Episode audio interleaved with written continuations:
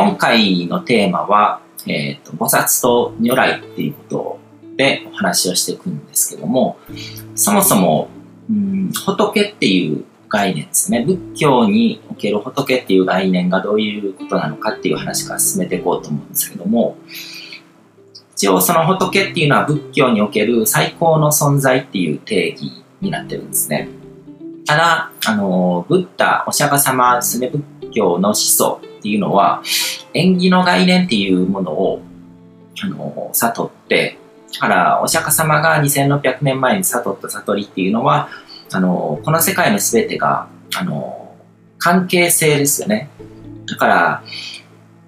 あの、それそのもので何かが独立して存在してるっていうものが何一つなくて、全てがこう、つながり合って、関わり合って、で、相互依存によって成り立っているっていう、そういう、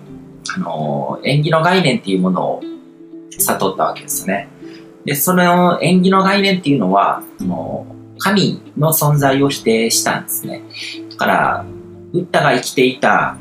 時代とかっていうのは、そのバラモン教、まあヒンドゥー教のあの元になったものですけども、古代インドはそういうあの神様とかっていうのがいて、で、そこにバラモンっていう人たちがいて、その人たちが一番偉いみたいな感じの、そういうあの社会背景があったわけですけども、そこであの、神様っていうのは人間が存在する以前から存在してて、こう絶対的な存在っていうふうに人は見てたんですけども、それを否定したわけですね。だから、その、仏っていう概念は、あの、イコール神ではないんですね。まあちょっと苦しい紛れなところもあるんですけども、で、そもそものその、古代からのインド人たちのこう思想の中には、アートマンとかブラフマンっていうものがあって、あのまあ、バラモン教とかから来てるこう生まれ変わりとかっていうものを正当化するための考え方っていうのがアートマンっていう考え方があって、その魂の個別性みたいなものがあって、こう、人が死んだら次の人にこう魂が受け継がれるみたいな感じの、こう、自己の存在ののコアなもの、魂の個別性みたいなものがあって、で、それがこう、受け継がれていくっていうものを、そういう発想があって、だからそのカースト性みたいなものがあって、前世のカルマとかそういうものによって、あの、仮想にされるとか、バラモンの人たちはバラモンに生まれ変わってみたいな感じの。だから、社会的に仮想に置かれた人たちが苦しい思いをしてるのは前世のカルマがあるからだみたいな感じの考え、思想的なものがあって、でもブッダはそういうものを否定してるわけですね。で、あの、もともとのそのバラモン教とかの考え方は、その、シンガーアートマンっていうものと、ブラフマン、その、宇宙の根源的な真理ですね。宇宙の真理っていうものと、本当の、あの、自分ですね。っていうものが、こう、同一っていう考え方、こうボンが一如っていう考え方があるんですけども、それがベーダーの究極の悟りとされてて、あの自分自身が宇宙そのものとあの一体である、まあワンネスみたいな感じのですね。うん、でも、その、そのアートマンみたいなものをこう、ブッダは否定してるわけですね。自分っていうものはない。すべては縁起とか関係性で、周りの人とか、こう、他のものとの関わりがあってこそで、自分なんてものも宇宙なんてものも存在しないんだっていうことを言ったのがブッダですね。ただ、その、ブッダの考えは、今でもそうなんですけども、当時のその人たちからすると相当にもうエクストリーム、極端で、あの、ハードコアだったわけですよね。当時の人にはぶっ飛びすぎててなかなか理解できなかったし、広まりにくかったんですね。その、そもそもこう神様っていうのはすごく便利な概念なんですね。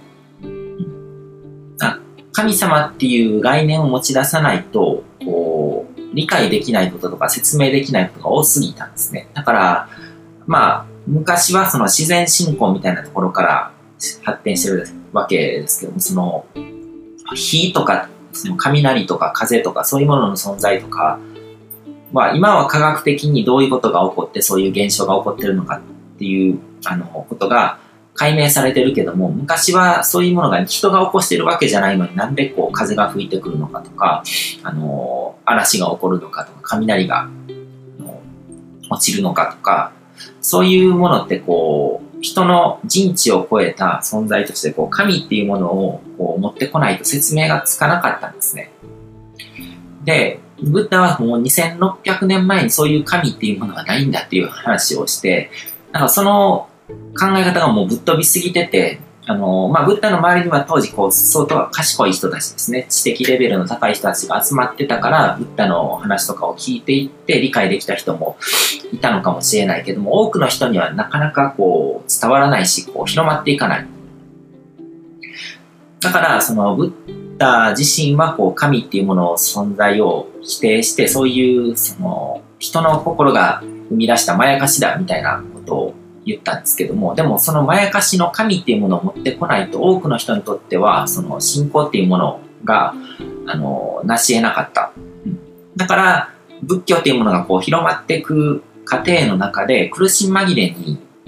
仏っていう概念が生み出されたんじゃないかって思うんですね。だから、そもそも仏っていうのは、あの、ブッダのことを、あの、示してたわけですね。でも、ブッダが死んだ後に、生きてたら多分そういうのを否定してたと思うんですよ。そういうものもなんかまやかしだみたいな感じで。でも、ブッダが死後を祭り上げられて、こう、神格化されてしまって、まあ皮肉なことなんですけど、ブッダ自身は、こう、神っていうものの存在、絶対的なそういう存在もの、存在はないっていうことを言ってたのに、自分が死後そういうものになってしまった。お釈迦様っていうのが、こう、釈迦如来、釈迦如来ですよね。うんっていうので、こう、仏教の中の神様みたいな位置づけにされてしまった。で、その、仏教っていうものが目指すのは悟りなんですね。で、悟りを開いたものがブッダなわけですね。如来、釈迦如来っていう存在があって、で、ブッダに準ずる存在で、あの、悟りを開こうと修行してるのが菩薩っていう存在ですね。だからここで、あの、また一つ新しいこういうラベルが生み出されたわけですね。もともとそういう神なんてものはないっていうところからスタートしたけども、いろいろな人が関わって、こう、その思想をこうこねくり回して体系化していく中で、な、いろんなことをこう説明するために、菩薩っていう概念とかが生み出されて、あの、いろいろ種類が増えていったっていう感じですね。